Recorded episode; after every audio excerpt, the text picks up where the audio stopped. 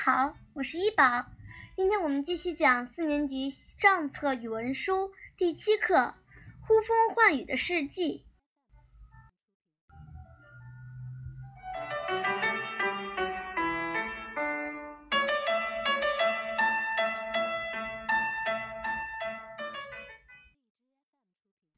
七，呼风唤雨的世纪。二十世纪是一个呼风唤雨的世纪，是谁来呼风唤雨呢？当然是人类。靠什么呼风唤雨呢？靠的是现代科学技术。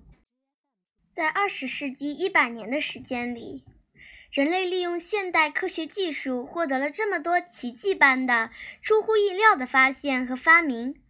正是这些发现和发明，使人类的生活大大改观。其改变的程度超过了人类历史上百万年的总和。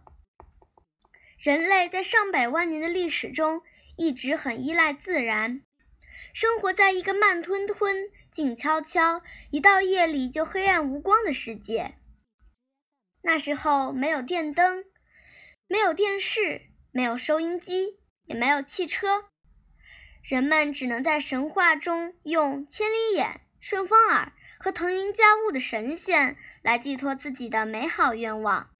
我们的祖先大概谁也没有料到，他们的那么多幻想，在现代纷纷变成了现实。二十世纪的成就，可真真可以用“千树忽如一夜春风来，千树万树梨花开”来形容。二十世纪，人类登上月球，潜入深海。洞察百亿光年外的天体，探索原子核世界的奥秘。二十世纪，电视、程控电话、因特网以及民航飞机、高速火车、远洋船舶等，日益把人类居住的星球变成联系紧密的地球村。